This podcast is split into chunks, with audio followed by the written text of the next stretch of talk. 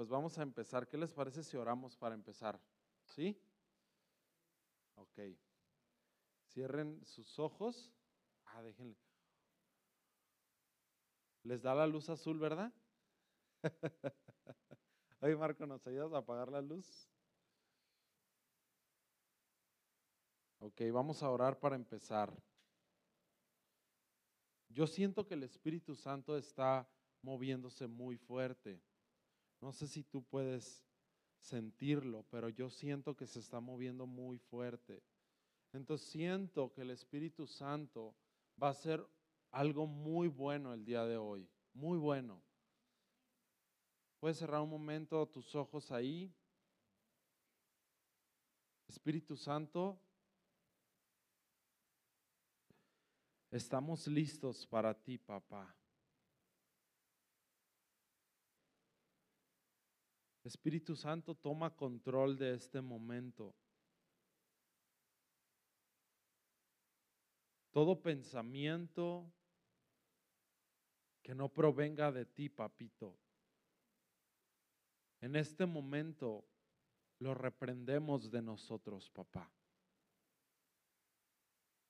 Mi Dios, y disponemos todo nuestro corazón, toda nuestra alma, papá y aún este cuerpo físico a escuchar tu palabra, papá. En el nombre de Jesús, papito.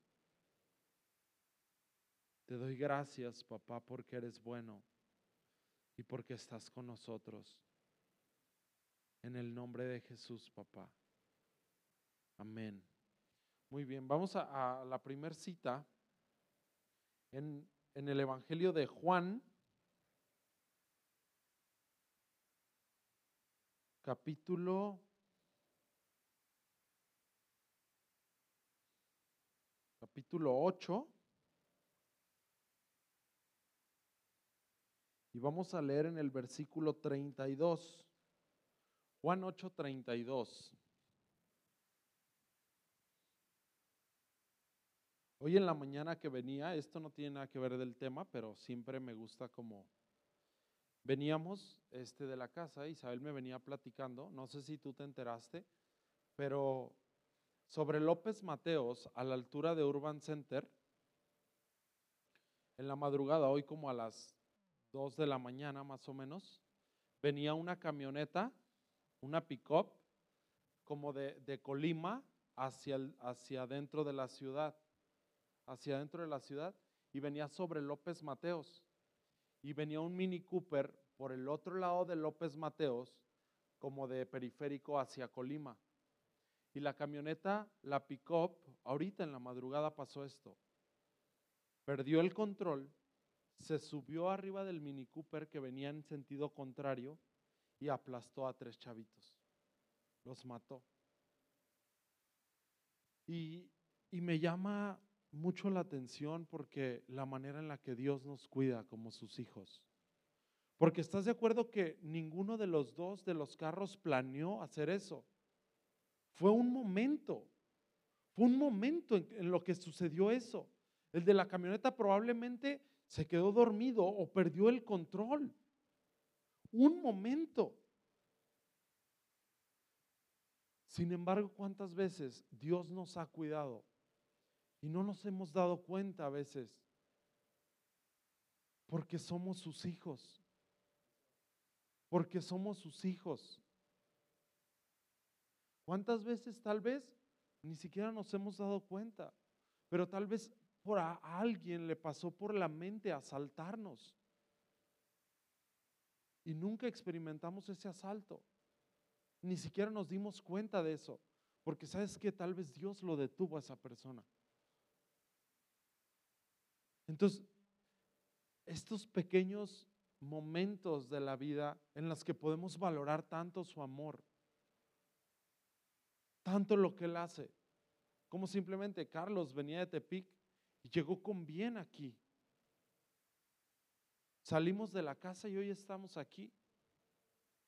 Estos sencillos momentos de nuestra vida que no nos damos cuenta, pero que el Padre siempre está al pendiente de nosotros.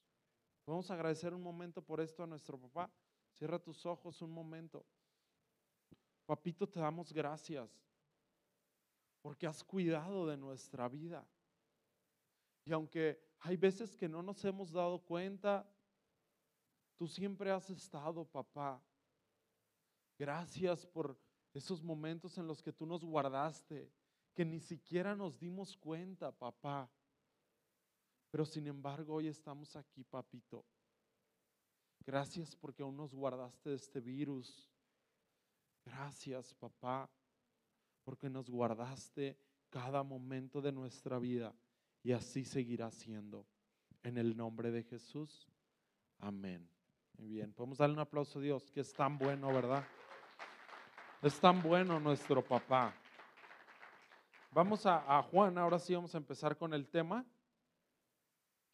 En el capítulo 8, y voy a, comenzar a leer en el versículo 32 de Juan. Dice, y conocerás la verdad y la verdad te hará libre. Ahora, acompáñame al libro de Oseas, capítulo 4, versículo 6. Oseas, capítulo 4, versículo 6. Dice, mi pueblo fue destruido porque le faltó conocimiento. Ahora regrésate a Juan en el capítulo 8, ahí mismo donde estábamos. Y vamos a volver a leer en el versículo 32. Dice, y conocerás la verdad y la verdad te hará libre. Ojo, cuando alguien no conoce la verdad, cualquier mentira se la puede creer. ¿Están de acuerdo? Cuando alguien no conoce la verdad, cualquier mentira puede parecer verdad. Por eso Jesús estaba diciendo, cuando tú conozcas esta verdad, tú experimentarás libertad. Y luego Oseas dice, el problema de que muchas veces la circunstancia no ha cedido en nuestra vida es porque no conocemos la verdad. Ahora, ¿qué es la verdad? ¿Qué es la verdad? Yo cuando estaba estudiando esto, yo le puse en, en internet, ¿qué es la verdad?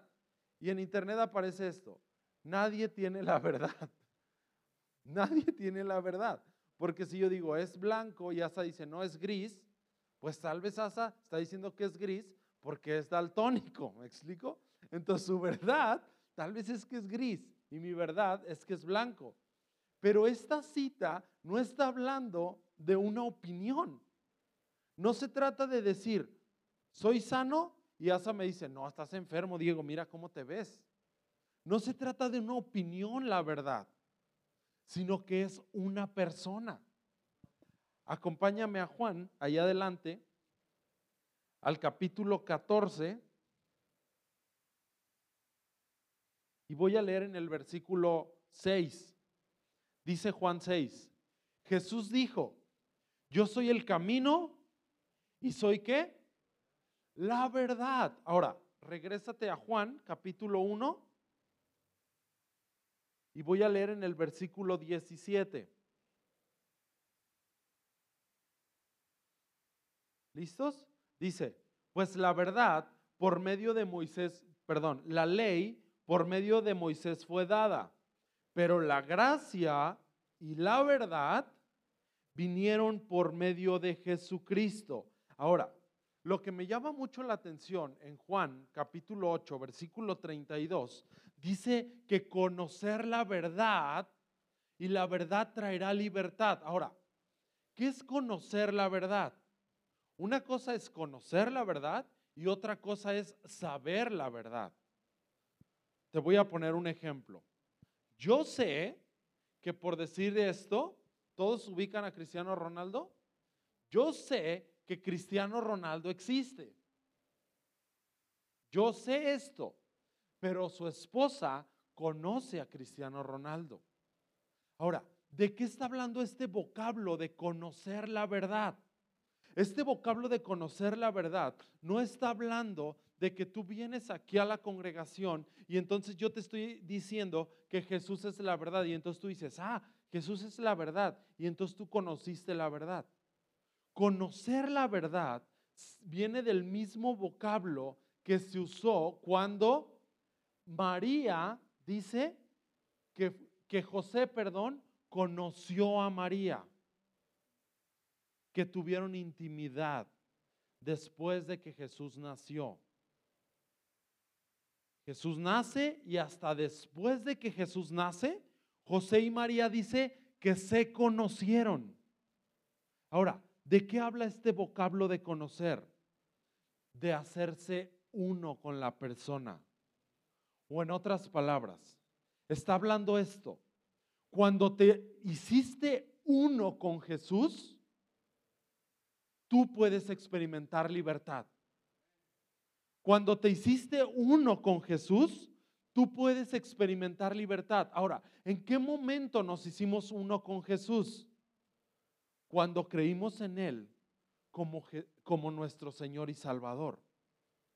Cuando nosotros declaramos, Jesús, yo creo que diste tu vida por mí en esa cruz, en ese momento nosotros y Él nos hicimos uno, o en otras palabras, conocimos a la verdad.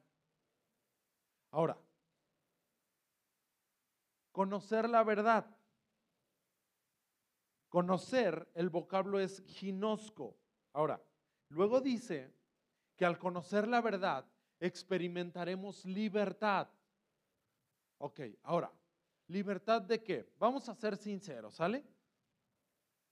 ¿Quién de aquí, cuando recibió a Jesús como Señor y Salvador, ya nunca se enojó? La verdad, levante su mano. ¿Nadie? ¿Quién de aquí cuando recibió a Jesús como Señor y Salvador dejó de porque no está? Nadie, ¿verdad?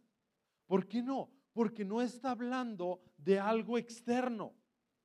La libertad no está hablando en esta cita de algo externo, sino de algo espiritual.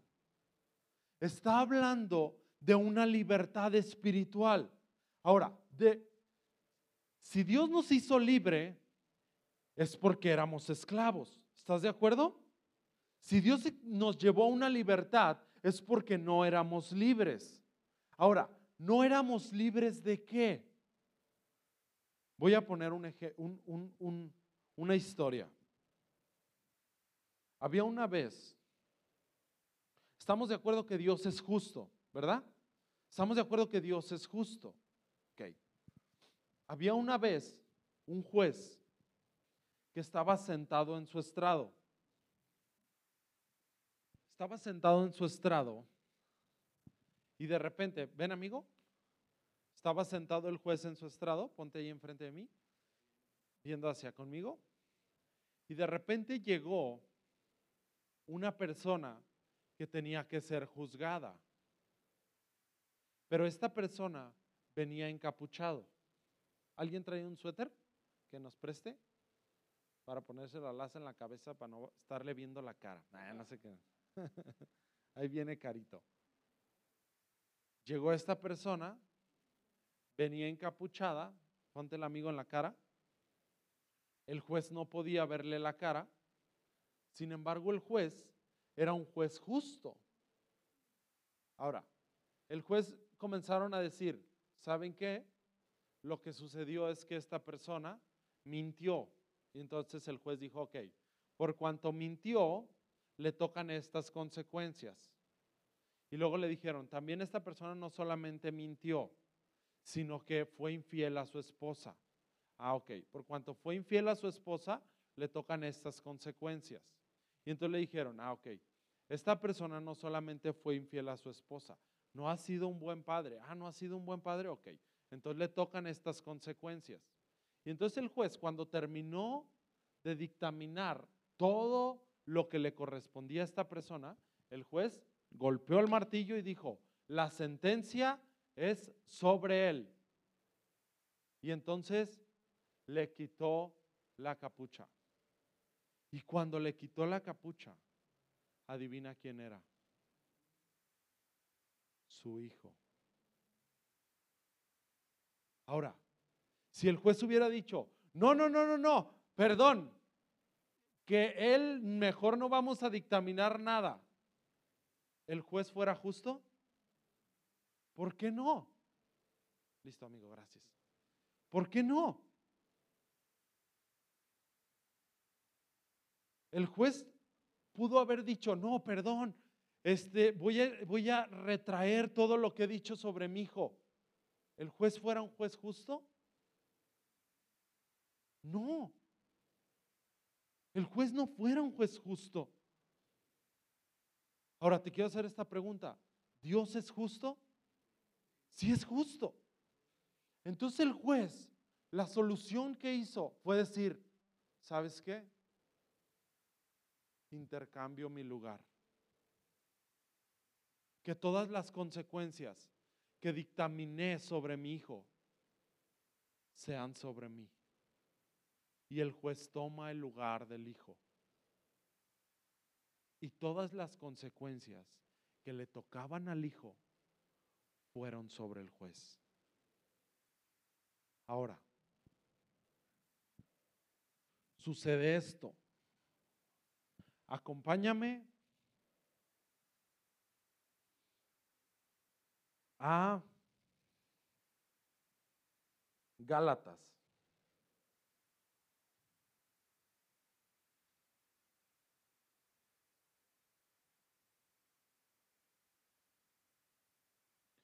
Capítulo 4.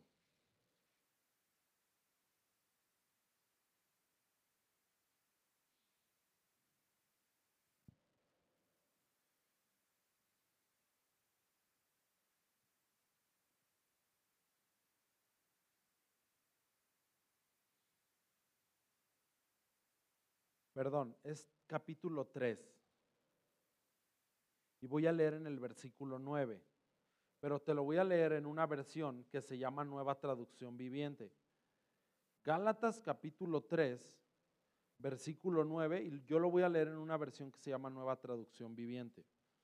Dice de esta manera, así que todos los que ponen su fe en Cristo participan de la misma bendición que recibió Abraham por causa de su fe. Sin embargo, los que dependen de la ley para hacerse justos ante Dios están bajo la maldición de Dios, porque las escrituras dicen, maldito es todo el que no cumple ni obedece cada uno de los mandatos que están escritos en el libro de la ley de Dios. Ojo, voy a repetir esta última parte. Dice, maldito es todo aquel el que no cumple ni obedece cada uno de los mandatos que están escritos en el libro de la ley de Dios. Ahora, te quiero hacer esta pregunta. Dios estipuló esto y Dios dijo, si alguien no cumple todos estos seiscientos y tantos mandamientos, será maldito. Si alguien no cumple estos seiscientos y tantos mandamientos, será maldito. Si alguien miente, es maldito. Si alguien no respeta a su esposa, es maldito. Si alguien se enoja, es maldito. Estos fueron la ley que Dios estipuló. Para que alguien pueda entrar al cielo, se necesita que haya obedecido la ley al 100%. ¿Quién ha obedecido la ley al 100%? ¿Puedes levantar tu mano? Sí, levántala tu mano si tú crees que la has obedecido al 100%. Ahora, me voy a regresar, ¿sale? Me voy a regresar al versículo 9. En el 3.9 dice, así que, ojo, aquí vamos a poner mucha atención. Todos los que ponen su fe en Cristo participan de la misma bendición que recibió Abraham por causa de su fe. Ojo, ¿cómo puedes participar de la bendición poniendo nuestra fe en qué? En Cristo. Pero en el 9 dice, en el 10, perdón, sin embargo, los que dependen de la ley para hacerse justos ante Dios están bajo la maldición de Dios, porque las escrituras dicen, maldito es todo el que no cumple ni obedece cada uno de los mandatos que están escritos en el libro de la ley de Dios. En el 11 sigue diciendo, queda claro, entonces, que nadie puede hacerse justo ante Dios por tratar de cumplir la ley, ya que las escrituras dicen, es por medio de la fe que el justo tiene vida. Ahora, bríncate al versículo 13. Dice, pero Cristo nos ha rescatado de la maldición dictada. ¿En dónde? En la ley. Ojo, pero Cristo nos ha rescatado de la maldición dictada en la ley cuando fue colgado en la cruz, cargó sobre sí todo lo que es colgado en un madero. Todo las consecuencias de no poder obedecer la ley fueron sobre Jesús. ¿Cuáles eran las consecuencias de no obedecer la ley? Ser maldito. ¿Y qué significa ser maldito? Ausencia de Dios. Dios no está en tus finanzas. Dios no está en tu salud. Dios no está en tu familia. Dios no está en tu futuro. Dios no está con tus hijos. Dios no está con tus generaciones. Dios no está mientras sales al campo. Dios no, está mientras sales a la carretera. Esto era ser maldecido. Sin embargo, Gálatas 3 dice, Cristo tomó todas estas maldiciones para que tú y yo hoy ya no lo fuéramos. Hoy ya no lo fuéramos. Ahora, aunque mintamos, no podemos ser maldecidos. No podemos ser malditos. Aunque te equivoques, no puedes ser maldito. En otras palabras, no puedes hacer que Dios se quite de tu vida. No puedes hacer que Dios se quite de tu familia. No puedes hacer nada para que Dios se quite de tu futuro. No puedes hacer nada para que Dios deje de bendecirte. Porque Dios no te bendijo por lo que haces. Dios te bendijo por qué? Por haber creído en Jesús, dice. Por haber creído en Jesús. Entonces, Diego, si yo me equivoqué ayer, ¿significa que Dios me sigue bendiciendo? Sí.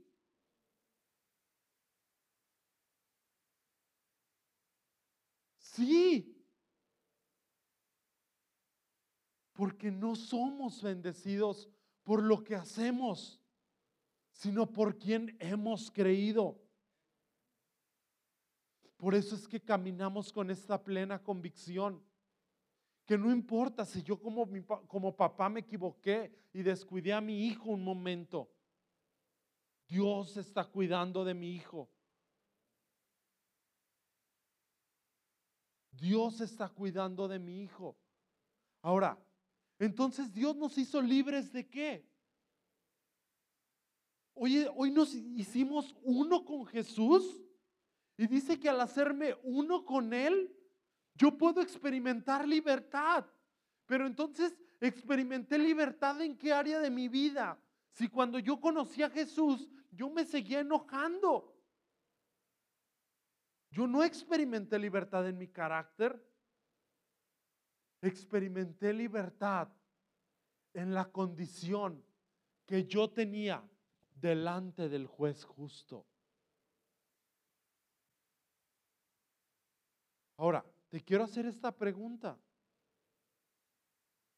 El juez fue malo por hacer caer toda la sentencia de pecado sobre Jesús, porque Jesús sufrió. Jesús se enfermó de cáncer. Jesús fue enfermo de, de sida. Jesús fue atormentado.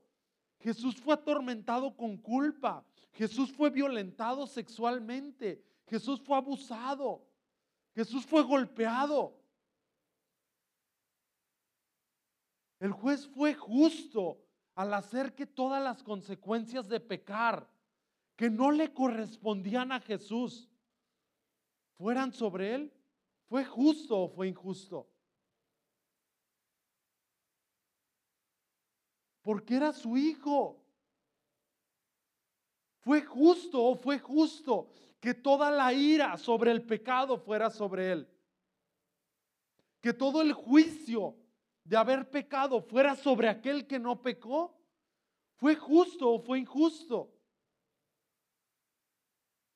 Fue justo, porque el juez ya había dictaminado que todo aquel que no obedeciera la ley, todas las consecuencias serían sobre él. Fue justo. Porque si el juez hubiera dicho, ¿Sabes qué es mi hijo? ¿Sabes qué es mi hijo? Mejor todo lo que yo dictaminé lo voy a hacer a un lado, no me importa. ¿Tú crees que hubiera sido justo de parte de Dios eso? No hubiera sido justo.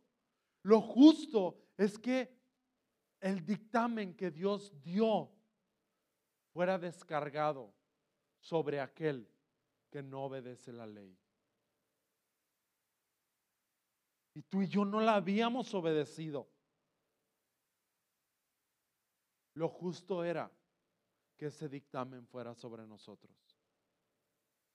Pero sin embargo, Él mismo decidió tomar este lugar y experimentar las consecuencias de haber desobedecido la ley sin haberla desobedecido.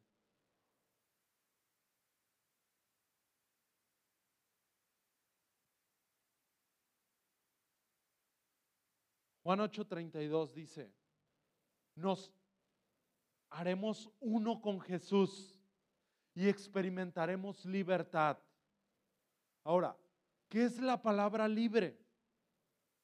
La palabra libre viene de un vocablo que se dice eleucero. Este vocablo, fíjate lo que significa. Significa este vocablo en el griego, eximir de responsabilidad moral, ceremonial y mortal. Ahora, ¿qué significa la palabra eximir? Hacer que una persona quede libre de una carga, una culpa, una obligación o un compromiso. ¿Cuántas veces? ¿Cuántas veces nos hemos equivocado como, como hijos de Dios? ¿Cuántas veces nos hemos equivocado? ¿Y sabes qué es lo primero que mete Satanás en nuestra vida? Culpa. Culpa.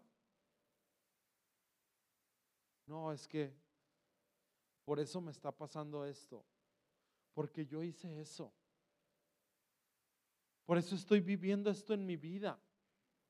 Porque yo hice esto en un pasado. Pero ¿sabes qué vino a traer Jesús?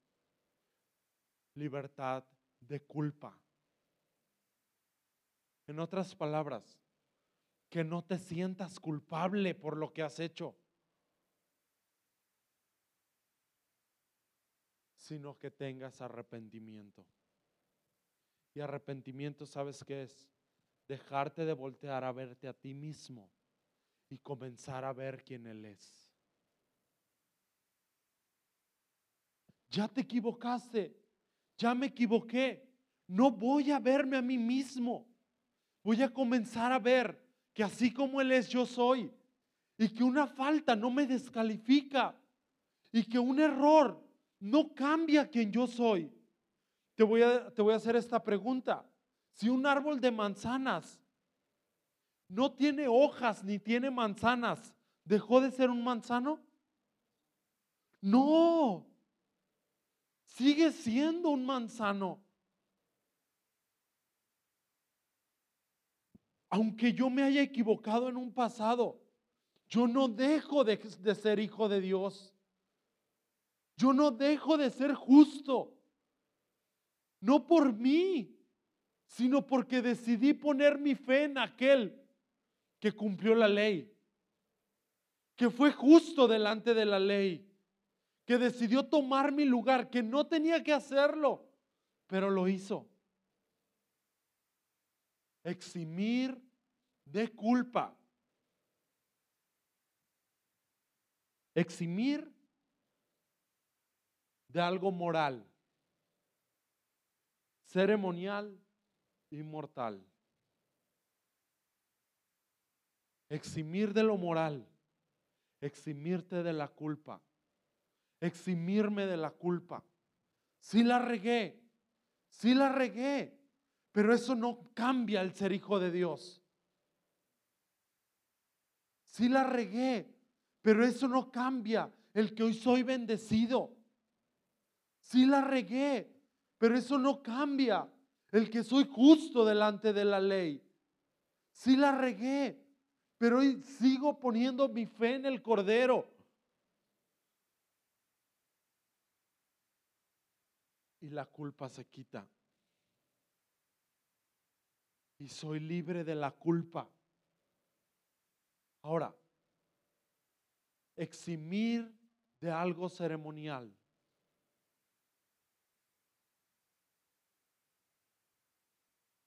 En el Antiguo Testamento, cuando alguien quería cubrir su pecado, tenía que hacer sacrificios constantemente para que entonces mi pecado fuera cubierto. Jesús nos hizo libre de decir esto. Dios, ábreme esta puerta y te prometo servirte todos los días de mi vida. Dios ya no necesita sacrificios. Dios nos libró de todo sacrificio con el sacrificio de Jesús. No necesita otro sacrificio. No necesita que yo le diga a Dios, si tú aumentas mis ventas, Dios, yo te prometo portarme bien. Dios, si tú me quitas esta enfermedad, yo te prometo quitar esto, dejar de hacer esto. Ya no hay sacrificios, dice Hebreo 10. Fue un solo sacrificio y para siempre. Dios no necesita que hagas o dejes de hacer para poder bendecirte, para poder abrirte una puerta para poder abrirte una oportunidad, para poder elevar tus oportunidades financieras. Ya no hay más sacrificio.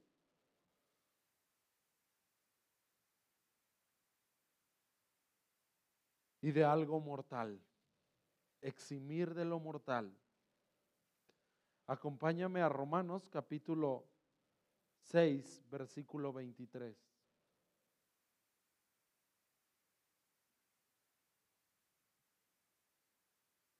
¿Sabes cuál era la consecuencia de ser maldito?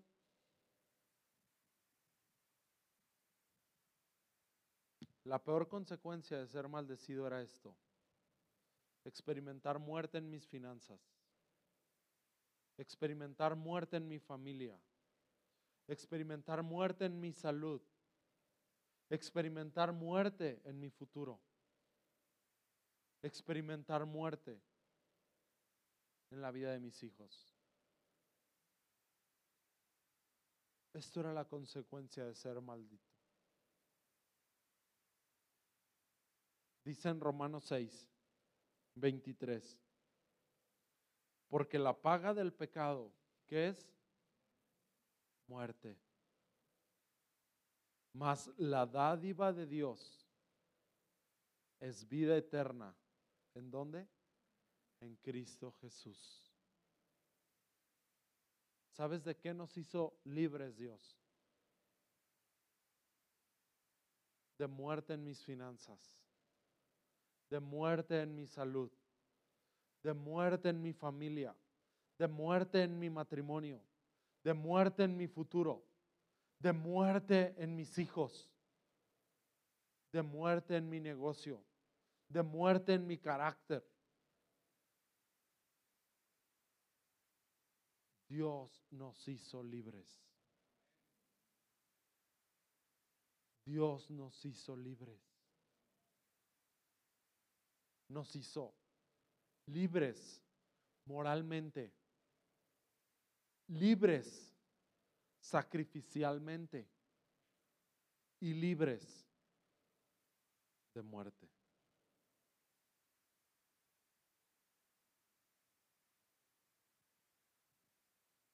Juan capítulo 8, versículo 36.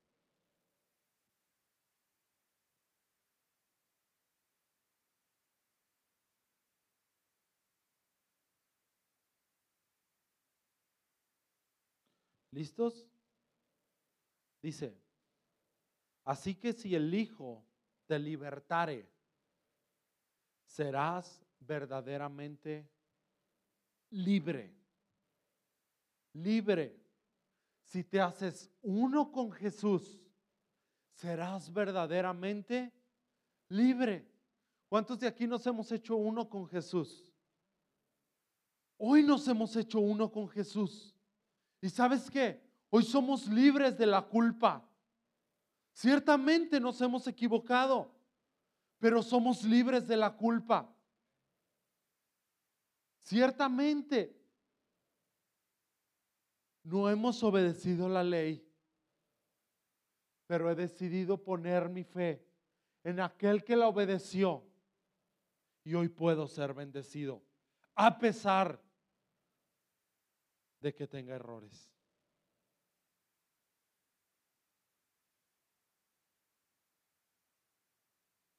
Hoy puedo ser libre de la culpa. Ahora, acompáñame a Juan en el capítulo 8, versículo 44. ¿Qué es lo contrario a la verdad? Una mentira, ¿estás de acuerdo?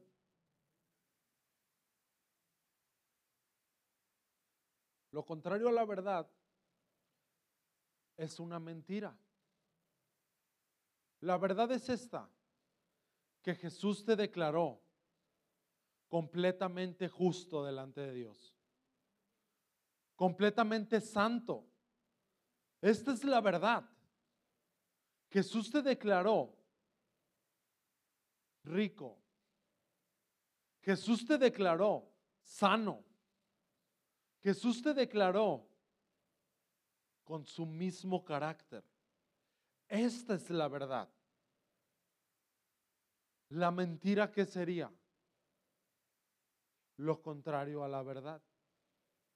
Ahora, en Juan 8:44 dice esto. Vosotros sois de vuestro padre el diablo, les está diciendo a los fariseos. Y los deseos de vuestro padre quieren hacer. Él ha sido homicida desde el principio y no ha permanecido en la verdad, porque no hay verdad en él. Cuando habla mentira, de lo suyo habla, porque es mentiroso. ¿Y padre de qué? De mentira.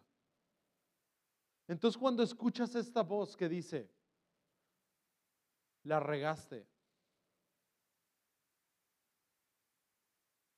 eres culpable, eres un enojón, eres un grosero, Eres enfermo.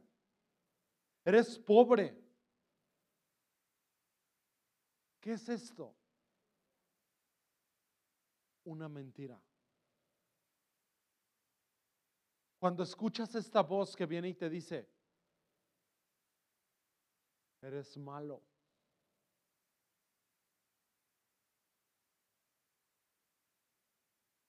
Es mentira. Es mentira. Porque la verdad es esta. Lo que habló Jesús de ti, de tu familia, de tus hijos, de tu matrimonio, de tu futuro y de nosotros mismos.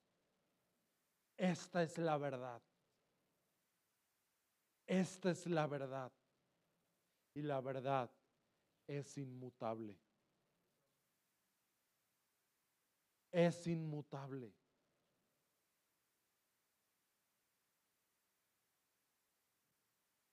Voy a dar algunas citas bíblicas que revelan la verdad. La verdad acerca de tus finanzas te las voy a dar. Filipenses 4:19, Proverbios 10:22, Segunda de Corintios 8:9, Primera de Corintios 1:5,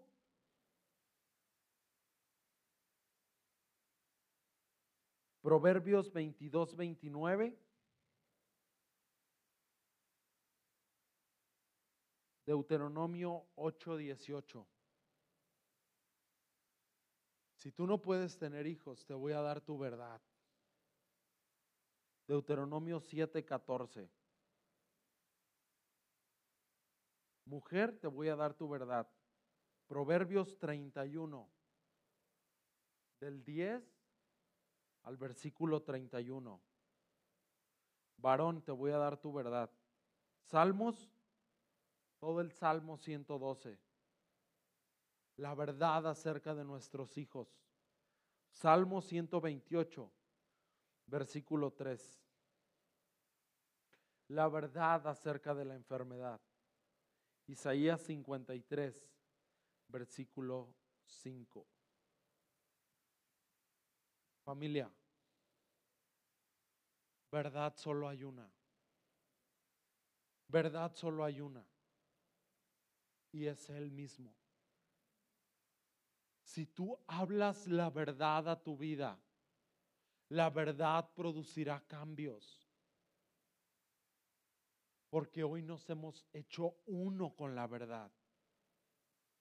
Hoy somos uno con, el, con la verdad. Y nuestro derecho es ser libres. No es en un futuro, es serlo hoy. Serlo hoy. Tú no eres culpable. Tú eres santo. Tú no eres pro, tú no eres pobre. Tú eres rico. Y esto no es metafísica, familia. No es decir, en medio de la pobreza. Soy rico, soy rico, soy rico, soy rico. No es ley de la atracción. Es la verdad establecida por Jesús. Es lo que Él ya ganó. Es lo que Él venció. Y lo que Él ganó en su resurrección. Tú no eres culpable. Tú no eres pecador. Tú no eres un enojón. Tú no eres un fracasado. Tú no eres enfermo. Tú eres lo que la verdad dice que somos. No importa lo que hable el momento. Nuestra verdad es Él y ya fue establecida. Y de ahí no me muevo. Haga lo que haga o pase lo que pase. ¿Ok? ¿Oramos? Papá, te damos gracias, mi Dios, porque eres un Dios bueno, fiel, papá.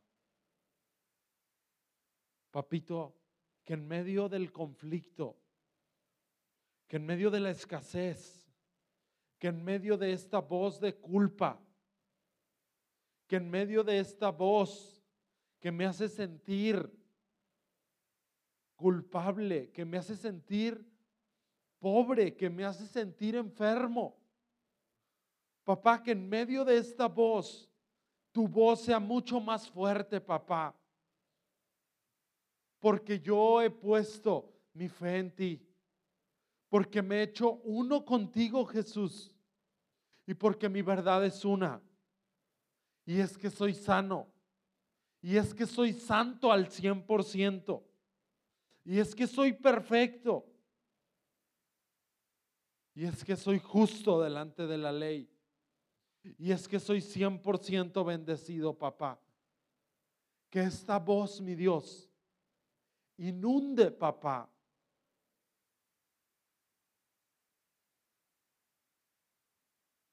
De una manera tan fuerte.